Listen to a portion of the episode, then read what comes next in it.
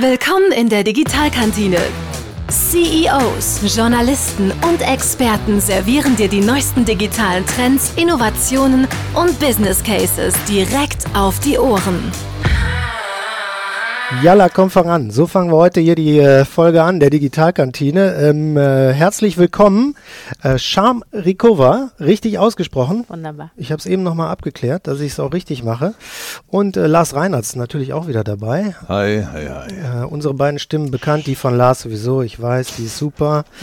ähm, Ich warte darauf, dass er gleich die Werbung einspielt.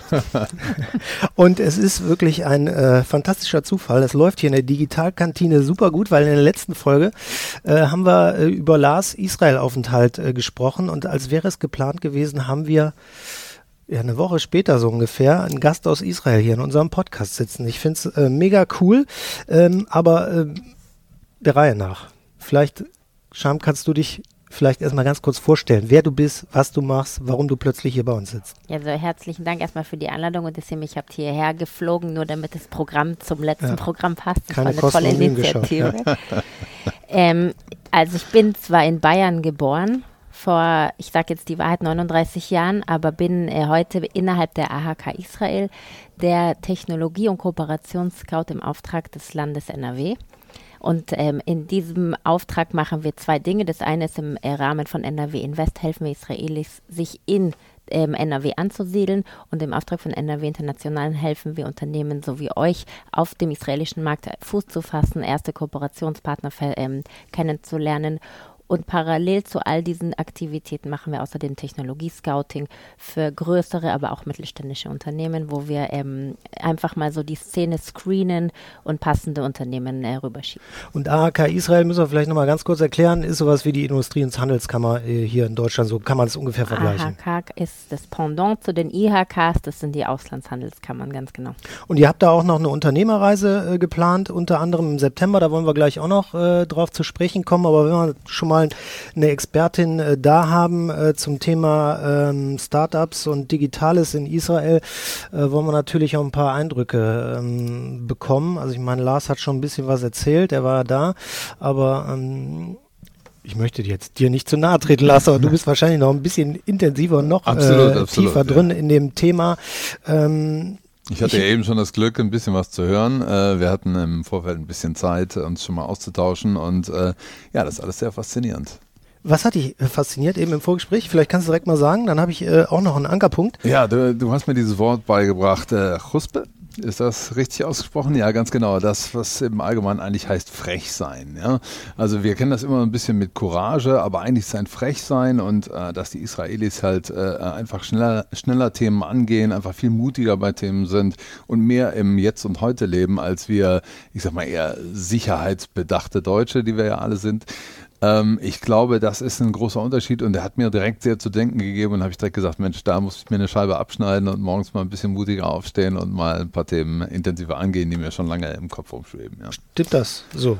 Ja, da hat er gut gesagt hat. zugehört. Hat er es gut wiedergegeben, was du eben er- erzählt hast? Hat er definitiv. Ähm, das ist ein wichtiger Aspekt. Also die Chutzpe, die ihr aus dem Jiddischen kennt, das ist aus dem hebräischen Chutzpah, Frechheit, Courage. Das ist ein Aspekt in der israelischen Businesskultur, den man immer im Auge haben muss, wenn man mit israelischen Startupisten Geschäfte macht. Ein anderer ist, dass Israelis sehr direkt sind. Da sind sie übrigens in Deutschen sehr ähnlich. Man kommt zum Punkt, man macht keine Euphemismen, man verspricht nichts, was man nicht halten will, ähm, sondern man kommt direkt pragmatisch zum Punkt und das ist etwas, wo ähm, Deutsche und Israelis übrigens sehr, sehr gut zusammenarbeiten können. Dann kommen wir direkt mal äh, ein bisschen intensiver auf die Startup-Szene in äh, Israel zu sprechen. Ich habe so ein paar Zahlen rausgesucht. Ähm, laut Startup Monitor gibt es in Deutschland aktuell 1800 Startups bei einer Einwohnerzahl von 80 Millionen. So, jetzt kommen wir zu den Zahlen von Israel. Ihr habt äh, 6500 Startups bei einer Einwohnerzahl von nur 8,6 Millionen. Das ist aber nicht nur durch Sch Schuspe zu erklären. Chuspe. Nein, das ist nicht nur durch Chutzpah zu erklären, sondern da gibt es eine ganze Anzahl von Faktoren. Wer das mal ganz genau nachlesen möchte, dem empfehle ich das Buch Startup Nation Israel. Da sind die ganzen historischen Entwicklungen ganz schön aufgezeichnet. Aber wenn man das mal sich und in Säulen aufteilen möchte, dann würde ich sagen, eins ist die, ähm, sind die sozial-ökonomisch-politischen Gegebenheiten. Israel ist ein kleines Land, also ein fehlender Heimatmarkt, fehlende Ressourcen und keine angrenzenden ähm, Exportmärkte aufgrund der politischen Situation. Das ist das eine. Das zweite ist, dass, ähm, die Israel, dass Israel ein Einwanderungsland ist. Das heißt, man musste in kurzer Zeit eine große Anzahl an Immigranten schnell integrieren. Ähm, und das dritte ist, aus 1 und 2 ergibt sich das von vornherein, die ähm, israelischen Software-Gedanken immer auf, auf weit entfernte Märkte sich gerichtet haben. Und ähm, ja. Ich wusste gar nicht, was mir bei der Vorbereitung äh, aufgefallen ist. ICQ kommt aus, aus, äh, aus Israel. Ja. Das war eine Entwicklung, die bei euch äh, zum Beispiel stattgefunden hat. Und äh, wenn man dann noch weiter guckt, ist eigentlich jeder große Player bei euch irgendwie aktiv. Facebook, Google. Ja, also ICQ ist ein Beispiel, der USB-Stick wurde in Israel erfunden und so weiter. Es gibt eine ganze Menge. Ähm, und ja, bei uns sind 350 der Multinational Players mit einem RD-Center vertreten. Jüngst dazugekommen, jetzt vor einigen Tagen verkündet, ist Volkswagen mit einer Zehn-Mann-Truppe, die sich Connect nennt. Äh, Siemens hat verschiedenste Arme, einen Venture Capital äh, mit Next 47 und äh, Siemens Dynamo, die unmittelbar ins, in, ins Unternehmen Technologien aufnehmen. Also 350 internationale sind bereits da, aber es gibt natürlich noch eine ganze andere Menge an, ähm, an Unternehmen, die entweder vertreten sind durch einen Scout oder in irgendeiner anderen Form kooperieren, sei es durch Mergers and Acquisition oder in anderer Form. Ja. Und da, da muss ich kurz einhaken, weil der, der Punkt ist, ich finde das total faszinierend, dass, dass große deutsche Player wirklich ins Ausland gehen, Startups suchen, Talente suchen. Das finde ich, find ich super, dass wir es machen. Ähm, aber die Frage muss ich stellen, bei unseren 1800 Startups, warum äh, ähm, schauen wir nicht selber, dass wir auch was auf die Reihe kriegen? Ja, das ist ja wirklich eine Frage, die man sich da stellen muss, ja, weil auch ich glaube, dass ein Simons auch durchaus mal zu Hause gucken würde, wenn es denn was zu gucken gäbe, ja. Und äh, äh, das ist ja wirklich faszinierend, dass so ein, so ein Land wie Israel mit, mit wirklich äh, Kraft und Innovation einfach solche großen Player weltweit anzieht. Das sind ja nicht nur deutsche Unternehmen, sondern wirklich weltweit. Und das ist eigentlich eine, eines dieser Themen, wo man unglaublich von, von lernen kann, ähm, dass man eben, wenn man die richtige Energie an den Start bringt, aber auch äh, die Großen bewegen kann, äh, zu einem zu kommen und mit einem zu sprechen. Ja. Da würde ich auf jeden Fall sagen, ein, äh, warum kommen die Großen zu uns und nicht woanders hin? Erstens, in Israel sind es die sogenannten Disruptive Technologies, die sogenannten Game Changers. Der deutsche Start-up-Markt, so wie ich ihn äh, von weit beobachte, ist noch relativ kratzt an der Oberfläche und da geht es noch um irgendwelche Apps und irgendwelche Spielapplikationen. Äh, genau. mhm. Und bei uns geht es eben schon seit vielen Jahren um äh, Medical äh, Devices und um Satelliten und Robotik und um äh, Machine Learning und wir sind da wesentlich weiter vorangeschritten. Experten sagen immer, dass eigentlich Tel Aviv Berlin in 20 Jahren jetzt ist. Das heißt, wir sind da schon thematisch total vorne weg. Ähm, das ist das eine. Und das zweite ist, Israel ist ein sehr einfacher Markt, um einzusteigen. Das liegt erstens schon mal an der Mentalität. Wir sind alle sehr gesprächsoffen, man ist sehr informell, man kann ganz leicht mit Leuten in Kontakt kommen. Wir haben keine Vorzimmerkultur und keine schlecht gelaunten Sekretärinnen, die einen ablocken. Davon haben wir in Deutschland genug. Ja, allerdings, ja, ja. Ja. und Gehen wir nicht weiter drauf. Wir sind ähm, gut erreichbar. Also aus europäischer Sicht ist es ein, oder aus deutscher Sicht ist es ein viereinhalb Stunden Flug, äh, gleiche europäische Werte. Und ähm, das macht das Ganze relativ einfach. Das Schöne bei dir als Gast ist jetzt, dass du ja quasi äh, beide Länder kennst. Ähm, du kennst äh, Israel, du kennst aber auch äh, Deutschland. Äh, was kannst du denn ganz konkret sagen, was fehlt Deutschland, um endlich in diesem Thema Digitalisierung mal Geschwindigkeit aufzunehmen und eben nicht nur an der Oberfläche zu kratzen? Weil man hier immer das Gefühl hat, es geht nicht wirklich vorwärts. Du hast es selber gesagt, das Zauberwort ist Geschwindigkeit. Äh, etwas schnellere Entscheidungen treffen, die Entscheidungen verfolgen. Was im Moment passiert, dass eine ganze Menge an, an Deutschen kommen zu uns und schauen sich das an und sind begeistert und fahren nach Hause und dann ist die Begeisterung zwar noch da, flaut aber ab und dann geht sie in den verschiedenen Abteilungen verloren. Die Deutschen sind auf jeden Fall jetzt am Aufwachen und aller Munde spricht von ähm, Industrie 4.0. Das heißt, das Bewusstsein setzt ein, aber man muss noch ein bisschen an der Geschwindigkeit arbeiten. Ähm, die Sachen müssen implementiert werden und das ist natürlich in diesen großen Unternehmen oft gar nicht so einfach.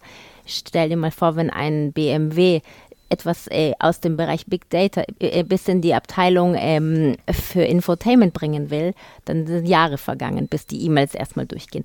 Und äh, da muss Deutschland sich wahrscheinlich ein bisschen anpassen, ein bisschen innovationsfreudiger werden. Und natürlich ist es auch eine schwierige Kommunikation zwischen diesen äh, Goliaths an großen Unternehmen mit diesen kleinen Startups. Da ist noch ein Weg zu tun. Aber dann ist wahrscheinlich auch das Thema Hierarchie ein Problem in Deutschland, oder?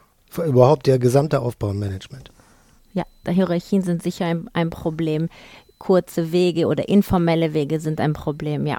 Das äh, kann ich eigentlich auch nur bestätigen, weil ähm, wir versuchen eigentlich immer ähm, sehr wenig Hierarchien in unserer Firma zu haben. Das heißt wirklich äh, den Mitarbeitern die Möglichkeit zu geben, mir alles zu sagen oder auch eigene Entscheidungen zu treffen. Und das klappt auch wirklich gut. Und ich merke auch selbst, dass deren Ideen und Entscheidungen oft sehr viel besser sind als meine, weil ich bin ja nicht äh, Nathan der Weise, sondern äh, am Ende des Tages haben viele Leute viele gute Ideen. Und ich glaube, wenn man Management-Theorien äh, mehr um überdenken würde im, im generellen Sinne, dann könnte man auch große Player wieder deutlich flexibler machen, weil das ist, glaube ich, eines der Kernproblematiken, dass wir immer höher reporten, bis Entscheidungen durchgebracht werden können. Das heißt, die wenigsten äh, sind tatsächlich budgetverantwortlich, sondern das geht immer Hierarchien nach oben und das ist halt ein Punkt, der auch äh, gute Ideen abwirkt. Also ich glaube, Flexibilität wäre deutlich leichter zu erzielen, wenn man Hierarchien, sag ich mal, nicht auflösen, aber ähm, offener gestalten würde. Weil ich finde, es ist gut, wenn es einen Entscheider gibt, der ist auch wichtig, aber in den unteren Ebenen könnte viel mehr eigenständig passieren und viel mehr Experimente könnten zugelassen werden, weil ich kriege ja viele Entscheidungsprozesse mit und oft geht es halt wirklich PowerPoint für PowerPoint bis in die oberste Ebene. Alle darunter entscheiden auch wieder anders, aber man, man kommt dann irgendwann oben an und dann ist es nochmal anders. Und das ist natürlich eine Sache, die, die, die wirklich Zeit kostet, wenn es um Innovation geht. Und äh, äh wie sie eben auch schon sagte, äh, Geschwindigkeit ist das, was wir brauchen. Wir müssen, wenn wir irgendwie noch konkurrieren wollen mit Chinesen, Indern oder anderen Nationen, dann ist Geschwindigkeit ein, ein unglaublich äh, wichtiges Thema, auf das wir uns konzentrieren Und dann noch einen, etwas, ja. was ich noch dazu fügen will, äh, Risiko. Die Deutschen müssen lernen, Risiko wahrzunehmen und vor allem Risiko nicht als negativ zu, zu sehen. Und das Zweite ist Scheitern. Die Israelis begünstigen eine Kultur des Scheiterns. Wenn jemand zum Beispiel ein Startup in den Sand setzt, dann wird es gesehen als ein, ähm, ein Erfahrungshaushalt, den er aufbaut. Das mögen die Venture Capitals sehr gerne. Dann heißt es, dass der schon weiß, was er nicht tun soll. In Deutschland ist nach wie vor so ein, ein Failure ist als etwas gesellschaftlich verpönt. Da muss, da muss ich sagen, das glaube ich nicht. Da muss ich jetzt widersprechen, weil ähm, ich glaube, das dreht sich gerade total weil ähm, Unternehmertum, also ich habe es immer so erlebt, dass es sehr respektiert wird. Natürlich kommen wir aus einer viel gesicherteren Umgebung. Wir haben äh, in den Augen der Menschen, zumindest was sie selbst angeht, viel mehr zu verlieren. Wir haben ordentlich was gespart, wir haben eine gute Quote da. Sie sagte eben so nett in dem Gespräch, äh, in Israel spart eigentlich niemand. Wenn man von Sparbüchern redet, dann ist das ein Witz. Und hier in Deutschland sind natürlich große Vermögen angehäuft, auch bei den Leuten. Nicht natürlich nicht überall, aber es gibt genug Leute, die sehr, sehr viel zu verlieren haben. Und wo dieser Bewahrungsaspekt halt schon sehr, sehr wichtig ist und in vielen Bereichen auch sehr vernünftig ist. Das heißt, ähm, wir sind ja, kommen ja aus einer Kultur, wo wir sehr bedacht investieren und äh, ähm, das äh, war auch sehr lange ein wunderbares Erfolgsrezept, aber im Moment äh, ähm, machen uns die Amerikaner wie auch die Israelis vor, wie es geht. Ähm, wir müssen heute schneller sein, mehr riskieren und mehr auf die Tube drücken. Also wir müssen uns, glaube ich, kulturell verändern um da mithalten zu können. Das ist, glaube ich, keine Sache des Know-hows oder der Erkenntnisse oder sonst was, weil ich, ich kenne deutsche Ingenieure, vor denen kann man nur auf die Knie fallen. Die haben Ideen, die können was, die, das ist alles da.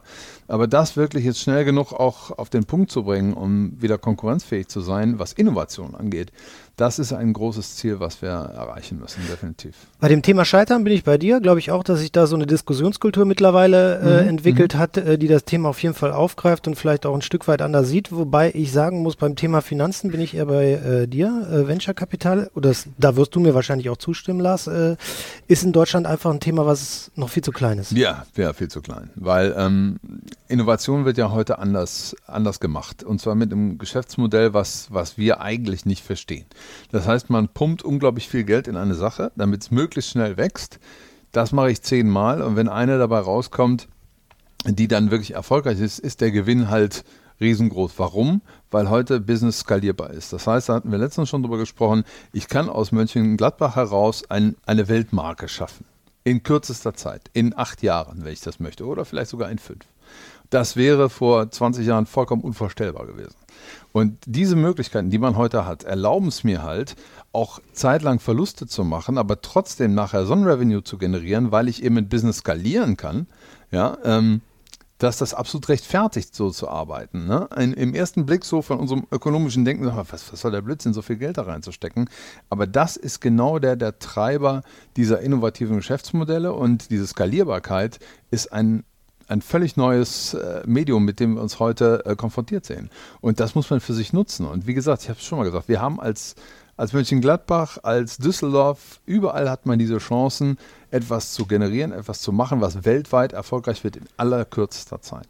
Und das geht aber nur mit dem nötigen Fuel, also Geld, ja, da habe ich Geld, Geld. auch äh, gelesen, hier der MyTaxi-Gründer äh, in ja. Deutschland äh, ist halt auf der Strecke geblieben und kommt nicht gegen Uber und sonst irgendwo an, weil er einfach die finanziellen Mittel nicht hat, um, ja, um da wirklich Druck zu machen. Ähm, jetzt seid ihr ja aber sowieso unterwegs in Sachen äh, Kooperation äh, und es ist ja nicht alles schlecht in Deutschland, das haben wir auch gerade gehört. Ähm, welche Unternehmen habt ihr denn schon für euch entdeckt oder überzeugen können oder ähm, äh, wo sind interessante Sachen daraus entstanden schon? Ähm, also erstens natürlich überhaupt nicht alles schlecht in Deutschland, sondern Deutschland ist aus israelischer Sicht einer der, der spannendsten und wichtigsten Zielmärkte. Deutschland ist äh, Nummer vier der stärkste, stärkste Wirtschaft der Welt. Weltexportmacht, also man kann von den Deutschen eine ganze Menge lernen, vor allem im Bereich Marketing und, äh, und Skalierbarkeit, was wir jetzt schon gehört haben. Mhm. Also bitte, das müssen wir schon richtig alles verstehen. Ähm, ich habe eben nur darauf hingewiesen, was die Deutschen lernen könnten und noch verbessern könnten. Welche erfolgreichen Beispiele gibt es? Naja, da muss man eigentlich nur noch die, in die Presse gucken. Ähm, Daimler hat in Innovis, also Cybersecurity, investiert, Volkswagen in, in ähm, Get, also so der Uber-Konkurrent, ähm, Google in Waze und äh, Mobileye ist wahrscheinlich hier auch in aller Munde 15,3 äh, Milliarden Dollar von Intel bekommen. Also da passiert eine ganze Menge. Mit welchen Unternehmen seid ihr hier äh, aktuell im Gespräch? Wo seid ihr unterwegs? Ihr plant ja auch unter anderem äh, eine Unternehmerreise jetzt äh, in diesem Jahr noch zu machen, um äh, eben auch mehr Menschen eure Möglichkeiten zu zeigen, die ihr bietet. Genau, wir sind momentan hier. Ähm, ich bin auch hier in so einer Art Roadshow, um äh, noch ein paar Unternehmen zu akquirieren. Ja, da ähm, haben wir auch schon das Glück zuzuschauen. Ja, wunderbar. NRW International ist da auch, äh, steht dahinter und ähm, rührt da die Werbetrommel. Wir wollen ähm, auf jeden Fall einen Kontrapunkt zu Berlin geben, die da auch äh, klassischerweise immer zur DLD kommen. Und ähm, also wir sind in Kontakt mit verschiedenen kleinen und mittelständischen Unternehmen. Letztes Jahr zur, zur DLD, um die herum wir diese KMU-Reise organisieren waren, ähm, haben wir uns an Startups gewendet und wir möchten eben dieses Jahr eher so die, die kleinen mittelständischen dabei haben. Sind das denn auch vielleicht die Unternehmen, die das Thema Digitalisierung hier in Deutschland noch nicht ganz auf dem Schirm haben oder die da auf jeden Fall noch äh, ein bisschen was gezeigt bekommen müssen, was alles möglich ist? Die, die da mitkommen, das sind wohl wahrscheinlich eher die Pioniere. Das sind die, die verstehen, dass etwas passiert und dass etwas intern bei denen passieren muss. Das sind aber auch die, die erstmal kommen, um äh, die Augen aufzumachen, Ausschau zu halten, die noch nicht konkret die Hand drauf tun können, was sie denn genau suchen, die erstmal so ein bisschen diesen Innovationsspirit und Vibe mitbekommen möchten, um danach wahrscheinlich wahrscheinlich die richtigen Schritte einzuleiten. Weil wir haben jetzt schon viel gehört, ähm, die Automobilindustrie ist natürlich total umtriebig, äh, was Digitalisierung angeht, autonomes Fahren und so weiter wird das beherrschende oder ist das beherrschende Thema der Zukunft. Aber das ist ja bei 4.000, äh, 6.500 Startups, Entschuldigung, äh, nicht das äh, einzige Thema, äh, ähm, das ihr bedient mit, äh, mit euren Technologien. Ja, also natürlich ist Mobility ist ein ganz starkes Thema, nicht nur autonomes, sondern auch äh, Shared Cars, Connected Cars, äh, Cybersecurity. Das sind alles Themen. Ähm, abgesehen davon ist Israel relativ stark aufgestellt im Bereich Cybersecurity, äh, Machine Learning, Artificial Intelligence und ähm, in vielen allen anderen Bereichen. Also eigentlich ist es mal durch die Bank weg. Blockchain ist ein ganz heißes Thema natürlich. Ähm, ich kann alle Buzzwords jetzt ja, runterrasseln. Ja, ja. Ich glaube, dass wir eigentlich fast überall relativ gute Technologien haben. Vielleicht etwas weniger gut aufgestellt im Bereich ähm, Chemie, also Technologien, oder und im Bereich ähm, Introtech. Wir haben das ja eben schon gehört. Also von der Bevölkerungszahl seid ihr ja dann wesentlich kleiner als Deutschland. Warum habt ihr denn dann keine Nachwuchssorgen oder keine Probleme, Leute zu rekrutieren und Deutschland schon bei 80 Millionen? Erstens wer hat gesagt, dass wir keine haben? Ähm, bei uns beginnt man die Stirn zu runzeln und mal zu gucken, wie man damit umgehen kann. Also es gibt momentan vom Staat ähm, einige Millionen, die da bereitgestellt werden, damit man die Universitäten ankurbelt und die Ingenieursberufe da weiter am Schach hält. Wir haben halt das große Problem von diesen äh, 350 erwähnten Multinationals, die da in ihren R&D-Centern ähm, Gehälter anbieten, die man sonst eigentlich nicht zahlen kann und die dann sehr viel Talente abziehen. Ein Glück, das wir haben, ist, dass unsere Talente meistens im Land bleiben und nicht ganz abwandern.